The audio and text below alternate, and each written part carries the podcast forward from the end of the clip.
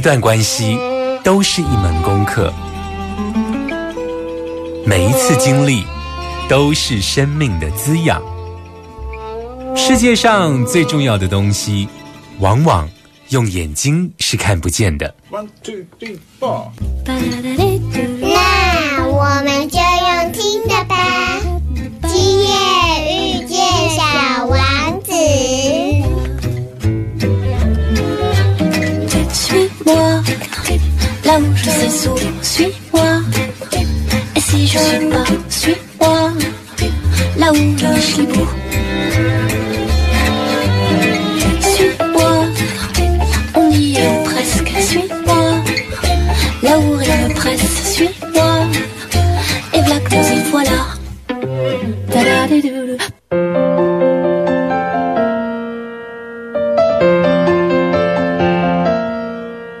收听 FM 九九点一大千电台，今夜遇见小王子，我是阿光。在今天的节目呢，阿光想跟大家聊一聊我的孩子哦。为什么是这么说呢？其实，在台中呢，有一本地方的杂志哦，或地方的刊物，它叫做《温度》。那这本刊物呢，其实是阿光在二零一二年的时候创刊的。那一路上，今年已经要迈入第九年。那这个温度刊物这个地方志呢，它之所以能够这样一路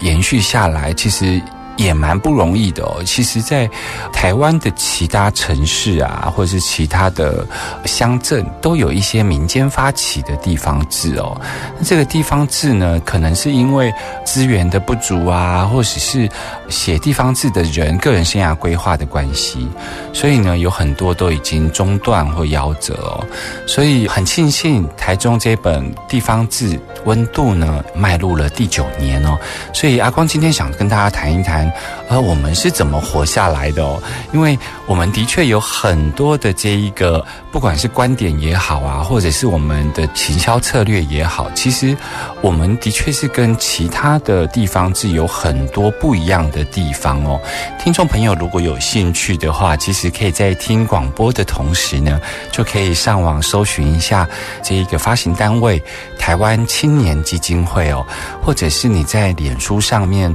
搜寻一下好温度哦。温度就是那个温度计的温度啊，好温度哦，你就可以看得到我们台湾青年基金会所主办的相关的活动，还有呢，就是你也可以在上面看得到这个温度，不管是电子档也好啊，或者是电子书也好，都可以从上面可以看得到。那如果说听众朋友想要拿到纸本的话，其实台湾呢各个城市吧，大概会有三百多个点可以索取得到温度杂志哦。那在台中呢，其实你去到包括诚品书店啊、茉莉书店啊，还有很多的这些独立书店哦，甚至很多的咖啡厅，其实都有摆放这个温度的索取的这个点哦。那所以听众朋友如果有兴趣，可以先在网络上搜寻台湾青年基金会好温度哦，然后先来了解一下这一本专属于我们台中的地方志哦。我们马上回来，阿光要跟你聊一聊温度的前世今生哦。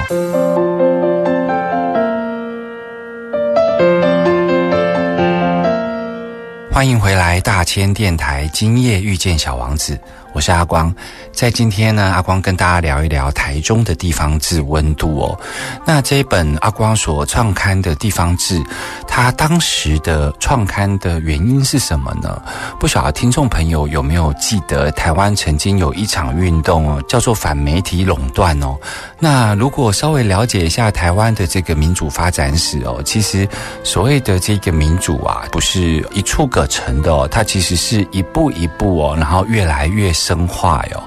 在这个媒体的改革部分啊，其实从最早先啊，其实是跟这一个台湾的解严有关哦，包括老三台啊，包括报禁的解严哦。所以当整个台湾的民主化过程中啊，媒体也开始解禁哦，然后言论开始自由哦。那在这一个二零零三年的时候啊，其实我们当时应该是陈水扁在当立法委员吧。他当时呢，就是提了一个叫做《广电三法》的修正案哦，再加上后来啊，就是党政军退出这个媒体，推出老三台。那在整个社会的舆论压力之下呢，政府呢也来协助成立了公共电视哦，就认为说媒体应该要拥有第四权的权利哦，而且媒体应该要有它的公共性，而不是被党政军所把持哦。那当然，这个是整个媒体改革跟整个民主深化非常重要的一步哦。其实到了二零一二年，为什么又会有反媒体垄断的运动呢？其实是因为当当媒体从党政军解放出来之后，人们拥有了言论自由啊。可是台湾毕竟还是一个资本主义市场的社会嘛，所以那个时候发生了一件事情，就是当时的旺中集团啊，在二零零八年马英九政府在执政的时候呢，旺中集团呢，就是从中国再重新回来，因为大家比较认识的应该是那个旺旺先辈的那个 logo 嘛，对不对？他当时呢，就是进军中国之后，再重新回来，开始要整并台湾的媒体业哦，包括当时的《中国时报》，包括呃现在认识的中天，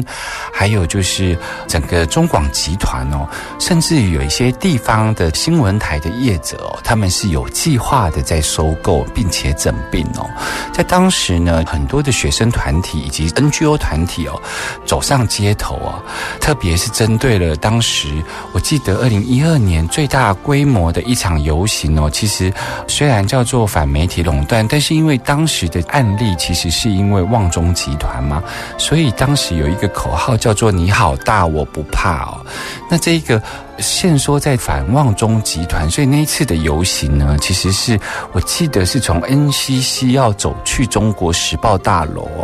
那阿光那次也有去参加这一个游行哦，主要是认为说，我们好不容易把这一个媒体呢从党政军呢的手上解放出来，我们担心说，如果媒体重新被财团化之后啊，那财团的背后资金，假设是红色资本哦，假设是。中国的资本的时候啊，我们喂养的资讯啊，会不会变得很片段？然后呢，其实是整个媒体改革往后走的这一种前兆哦。所以在那一次的反望中啊，反这个媒体垄断的运动之下呢，除了在中央针对 NCC 来施压之外呢，其实那时候阿光就。找了台中的一些年轻的学者，还有一些大学的学生哦，我们就在讨论说，我们除了游行抗议之外，我们有没有可能有自己属于台中的行动哦？所以在这样子的一个整个社会脉络跟氛围之下呢，我们就在思考有没有可能有一个专属于台中的一个地方刊物哦？因为我们开始在想说，就算整个反媒体垄断呢。的游行啊，还有这整个运动的成功哦。其实台湾的这个媒体观点还是存在着天龙国观点哦，因为我们知道嘛，台北一直都是这一个所谓的媒体的中心哦，在整个这一个媒体的人力编制上哦，不管哪一台哦，其实他们从主播台到地方记者哦，他们在被要求采访的新闻播报啊，他们每天呀要送到主播台上面的新闻呢。报上去的这个新闻的条目啊，其实都有一定的比例限制哦。所以当时阿光就找了这一些年轻朋友一起来谈一谈，就是说，如果我们台中所发生的事情没有机会在所谓的天龙国的这种媒体中心呢被看见、被播出的时候呢，台中很可惜就会是在这种可能是发生重大枪击案或者是重大的这个。灾变的时候啊，才会上到主流媒体哦，所以其他城市对台中的印象好像就停留在台中是一个治安非常不好的城市哦，所以我们就决定了我们要来办温度刊物。我们认为呢，台中的新闻，台中所发生的事件，台中人有知的权利哦。讲了这么多有关于温度刊物一开始的缘由哦，等一下呢，阿光要再跟大家聊一聊。温度的经营，以及温度在整个经营过程中发生有趣的故事哦，我们马上回来。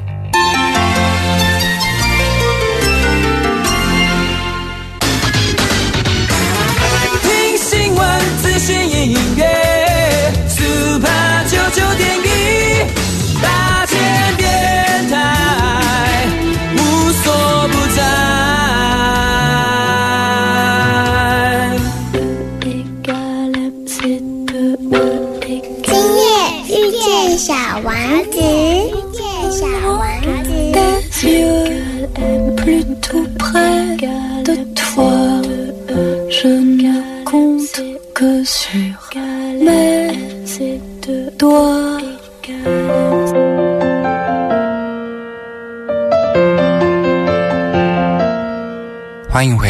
千电台。今夜遇见小王子，我是阿光。在刚刚的节目中，阿光跟大家聊到，就是台中的地方刊物叫《温度》哦，它其实是起源于反媒体垄断。二零一二年的时候，整个台湾呢，这个风起云涌哦。当时呢，我们就在台中这一个地方，我们在思考有没有可能有台中自己的观点，然后有自己的地方志哦。那当时我其实是有带了一个讨论哦，就是说，其实我现在也邀请听众朋友跟阿光一起回想一下哦，我们每天呢、打开新闻节节目啊，不管哪一个新闻台哦，我们打开之后啊。这个新闻节目是一小时，对不对？那一小时大概会有十二则的新闻，我们来做一个统计哦。你想想看哦，这些十二则的新闻里头，到底有多少则新闻跟我们的生活息息相关哦？我印象非常深刻，在当时呢，其实有发生的一件事情，就是台北的捷运啊，信义线开通哦。信义线开通，其实对于我们中南部的朋友来讲，其实也不是一个非常重要的议题哦。可是呢，当时的新闻呢，可以在十二节的节目里头啊，就是一小时十二折的节目里头，它可以占了四折到五折。一方面呢，他们可能会在介绍啊，整个捷运路网的标示是否清楚啊，然后有什么缺失啊，然后顺便打一下柯文哲啊，然后顺便介绍一下捷运沿线，尤其是信义线啊，然后在永康街啊有什么美食哦。他们可以单就一个信义线的开通呢，然后就开了四条到五条的新闻哦。那这个到底对于我们生长在中南部的听众朋友来说，到底对我们的生活有什么帮助呢？所以阿光当时呢，就是带了一个这样子的讨论，跟着台中的一些年轻朋友哦。那听众朋友其实也可以去统计一下，就是你看了一小时的这一个新闻，不管你看哪一台，它偏蓝也好，偏绿也好，到底这一小时的新闻有多少事情是跟我们生活息息相关呢？其实比例上非常少少哦。所以呢，我们就认为说，那我们应该要来办一个专属于台中的地方志哦，就是台中所发生的事情，然后由台中人来记录，然后由台中的观点来写着，然后让台中人能够知道台中发生了什么事哦。那因着这样的脉络呢，所以我们就在想，有关于温度的这一本地方志呢，我们就希望它是完全的素人书写哦，就是我们不需要有一一个可能是政治家，或者是一个都市计划的学者，或者是个农经的专家，我们不一定要由这一些带有专业权威的人来看这个城市，我们应该是由生活在这一个土地上、生活在这个城市里头的人来看这个城市发生的事情哦。所以阿光当时呢就很坚持这个地方志的特色呢，我们不邀请这一些所谓的专家名嘴来写。关于我们这个城市哦，我们就坚持要由素人书写哦。那素人书写当时的一个概念是这样子，比方说我们在台中，我们因着我们不同的身份，以及因着我们不同的移动的交通工具哦，像有人是骑摩托车上班，有人是骑 U bike 上班，有人是坐火车从海线、从山线到台中市区来上班哦。所以因着我们不同的交通工具，在这个城市移动的时候呢，我们一定有不同的视角在看这一个城市哦，再加上我们不同的职业，比方说在中科的工业区里头，可能他的职场文化是这种三班制嘛，所以有一些人在上班的时候，就是有一些人下班。我相信呢，每一个人因为他的生活情境还有工作再加上它的交通工具的不一样，当它行走跟移动在这个城市里头的时候啊，它会有不一样的发现哦。比方说，我们是早上八点要准备去上班，可是有一群人，他就是早上八点准备要下班哦，所以他们的生活脉络呀，看到的城市的风光都很不一样哦。所以我们就认为说，如果我们可以把这一些专属于台中人的生活经验，然后台中人的不同的视角写出来的台中的东西，我相信会是很不一样的哦。所以我们的温度刊物呢，就会变成它在报道的事情上面就非常的多元哦。我记得在有一年的这个五一劳动节的时候啊，我们其实不太像其他的杂志写很多包括劳动人权的法案啊，或者是这一种劳动人权的一些采访跟报道。我记得当时呢，我们是鼓励了一个中科三班制的员工哦，他写一下他他有关于他这种三班制之下呢，他的生活有什么样的不一样的改变哦。所以他就在想说，其实大家在上班的时候他下班哦，大家在下班的时候他上班哦，所以他看到的这个台中的城市，还有他知道的这一种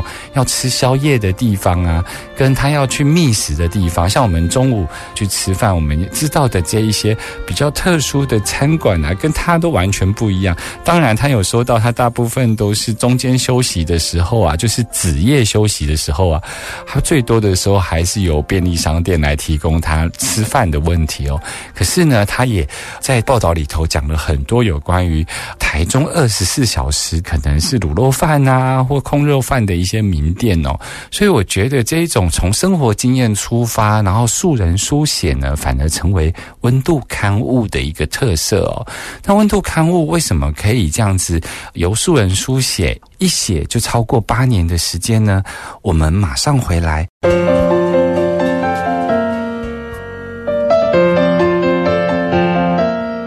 欢迎回来，大千电台。今夜遇见小王子，我是阿光。在今天节目中，阿光跟大家聊到台中的地方志哦，温度哦。那刚刚有提到说，台中的地方志温度的特色，它的第一个特色就是这个素人书写哦，然后它是从个人的生活经验出发，然后来描述在这一个土地上所发生的事情哦。那为什么有办法这样子一写就写了八年呢？主要呢是因为我们温度呢整个内容啊、刊物啊，完全呢是由这一些素人们来发想哦。我们其实是在每个礼拜二啊会有固定的一个聚会，这个聚会呢，我们其实也没有设定，然后也没有一个结构上的一个导向哦。参加聚会的朋友们呢，其实来自各行各业，然后有一些甚至是学生哦。那他们在生活上发现的有趣的事情呢，我们就是在这个聚会里头彼此分享哦。在分享的过程中呢，我们就会发现说，诶，这个主题很有趣哦。然后我们就会针对这个主题来讨论，我们可以怎么样来安排采访，然后我们采访的角度会从哪一个角度来切入。所以这一个温度的刊物啊，它其实是从一开始采访的主题设定哦，一直到实际的去采访，然后到了最后的美编，然后到这个送到印刷厂之后，刊物的寄送哦，全部都是由青年朋友还有志工朋友独立来完成哦。所以我们在台湾青年基金会的杂志里头，我们经常呢讲一句话，那句话就是啊，这个城市啊有多少的志工啊。就会有多少的温度哦，因为这个其实是大家一棒接一棒，大家有不同的个人生涯规划，有一些人会加入这个大家庭，然后来到呃书写温度的行列，然后有一些人可能，我记得我带的第一批温度刊物的编写志工哦，嗯，我记得年纪最小的是这个明道中学的学生哦，可是你知道吗？像这次阿光去花莲的时候啊，就遇到这一个当时的。第一届的这些编辑自工哦，有人已经在东华大学念完硕士了耶，所以啊，就是在这个温度刊物坚持素人书写的过程中，其实就是一棒接一棒，然后记录着这一个呃城市所发生的事情。那当然，为什么能够吸引到这么多素人来书写呢？其实，哦，我觉得温度刊物在执行编辑采访上面有它的一个特色存在哦。其实，像我们刚刚讲到说，我们当我们设定要采访的主题好了，然后我们呢就会在礼拜六、礼拜天，我们就会安排还要去小组的采访。那在去小组采访之前呢，比方说我们今天要去采访的是大甲的某间庙的庙门口的狮子哦，我们会小到这么小的报道哦，然后我们就会说，诶，我们要去大甲嘛，那我们这一次的分工里头呢，谁负责摄影，谁负责当天的访问跟采访，然后谁呢收集资料，那最重要的呢，会有一个人呢负责这一趟去到大甲。然后要去采访的时候呢，他必须要去搜寻大甲周边的景点跟美食的地点哦。那所以呢，哦，每次采访出团的时候啊，周末其实大家。去到现场，就是有一点像是一种小旅行哦，所以大家在这个编写这个刊物上面呢，就比较不像是一个要写出掷地有声啊，然后大家就吐不出真正的内心话，因为台湾真的是很特别哦，就是我们很容易跟风啊，就是说呃，网络上啊，新闻媒体上啊，或者是说一些名人啊，他对某件事情做报道之后啊，其他人就跟风哦，就带着同样的观点在看这个事情哦。可是温度刊物比较不一样的地方是，我们把这个每次的采访出团呐，当做是一种小旅行，然后对于我们生活周遭采访的事情呢，坚持有自己的观点哦。那我们认为我们不是在办杂志社，我们认为我们只是在办一个地方志，所以我们也不担心我们写出来的观点不具权威性哦。但是我们比较担心的是，我们是否写出真正属于自己想讲的内容哦？也就是说，我们坚持呢，必须要讲我们想讲的话，而不是讲。我们应该讲的话，因为我们觉得这个社会上啊，很多的这个带风向啊，跟吹捧啊，其实都在讲应该讲的话，好像很合乎这个社会上的整体的这个礼仪哦。那我们呢，其实是希望鼓励在素人书写的这个部分，其实是鼓励大家能够多讲讲自己心里头真正的声音哦。马上回来。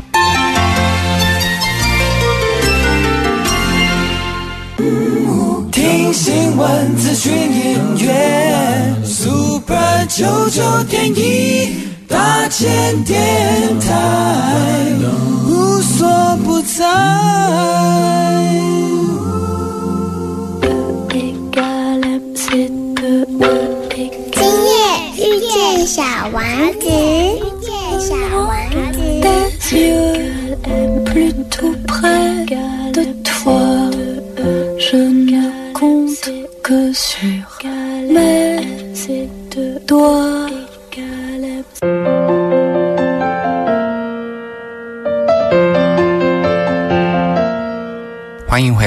M 九九点一大千电台，今夜遇见小王子。我是阿光，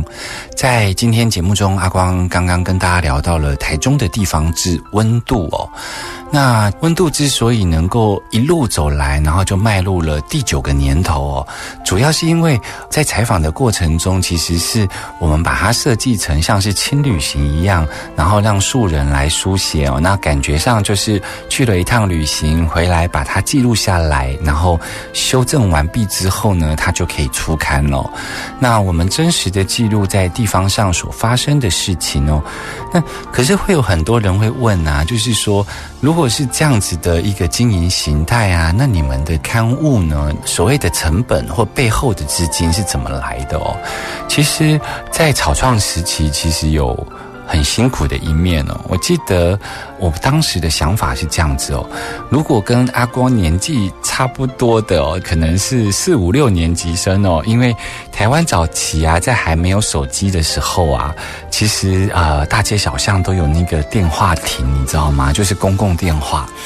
那电话亭呢的里头呢都会有一个位置，那个位置上面啊会有放很多经书，可能是地藏王本愿经啊，或是观世音菩萨普门品啊，就是他们会有一些经书摆在上面。然后这个经书呢，就是很多这个善书注印，有没有这种概念啊？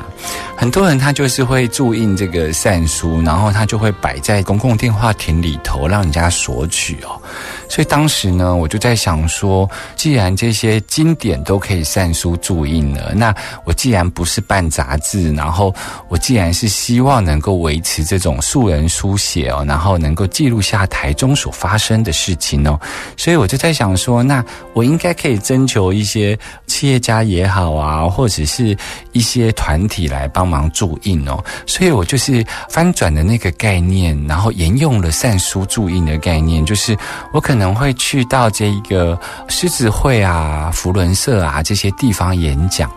演讲的时候呢，我就会带到有关于这本地方字温度哦。然后我演讲的时候结束的时候，有时候会有演讲的出席费嘛，那我当然会捐回来台湾青年基金会。但是呢，我在领这个出席费的时候，我就会拿着麦克风啊，然后跟这个台下的这一些可能是社团的社长啊，或是企业的老板啊，我就会跟他们介绍这个温度刊物哦。然后我就会说啊，某某社长，你可不可以来帮忙我们注印哦？所以注印的概念跟请一个人来赞助啊，其实啊。两个概念上是同一件事哦，就是他其实在做同一件事，可是很奇怪哦，就是你在那个现场啊，在请人家注印的时候啊，比方说就是哎某某社长，你要不要来帮忙我注印这个台中的地方志哦？那你要不要注印几期哦？这种概念上，他其实也不知道说，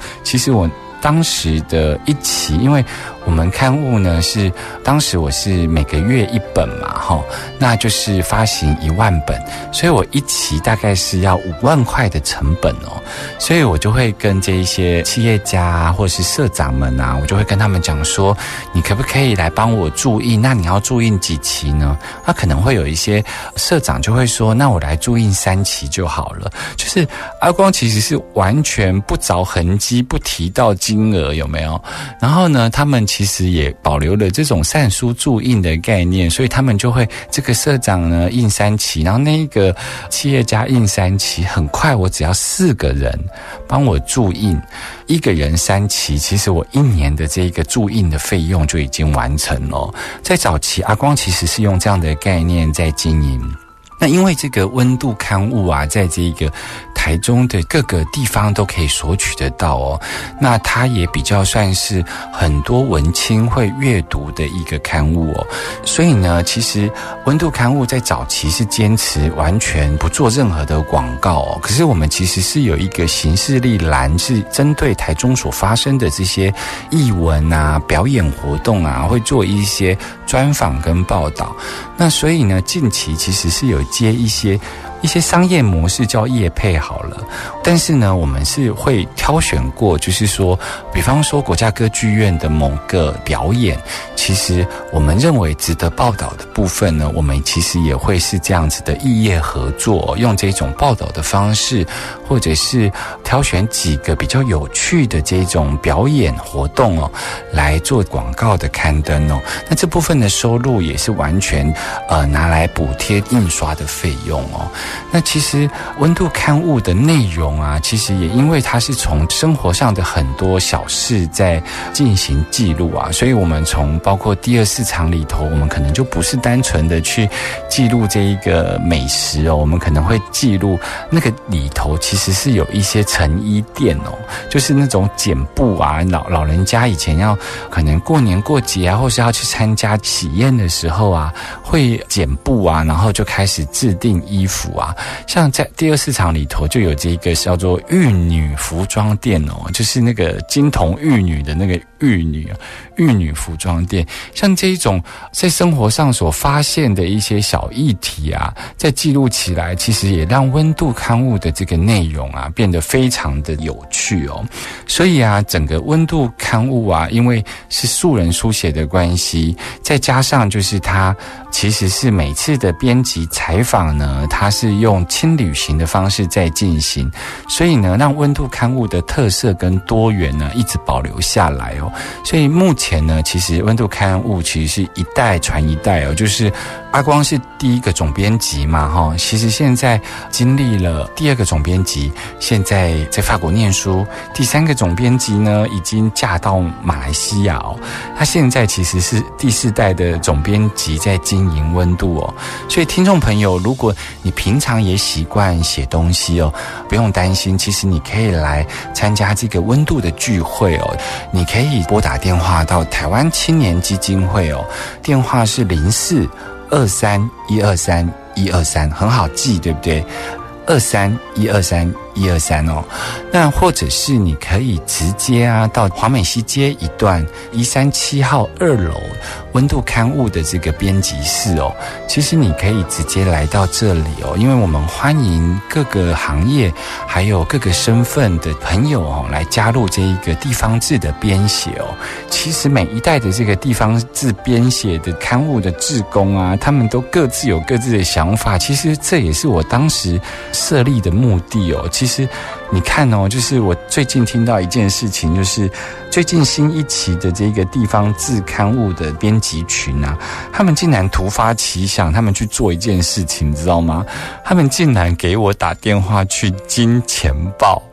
然后呢，去金钱豹跟他们说，我们是温度刊物的编辑群，我们想要去采访金钱豹的营运模式哦。我觉得到底是什么样的一个素人的胆子哦，能够让他们能够。打破这一种，你想想看哦，如果你自己是啊媒体业，或者是你自己是呃认为你是在办一个杂志啊，如果你不是一个拥有这个素人的观点的这一种比较原创性的这一种观点的话，你其实不太敢去做这件事情诶。其实你会有很多的心理门槛，你会第一个想说，我可能会被拒绝，然后呢，他们可能会认为我们媒体不是善意的，然后我们一定会去采访的时候。后一定会写金钱报的不好。可是呢，站在温度的编辑群就认为说，它既然是台中长期存在的一个现象也好，或是真实存在的一个生活方式也好，它势必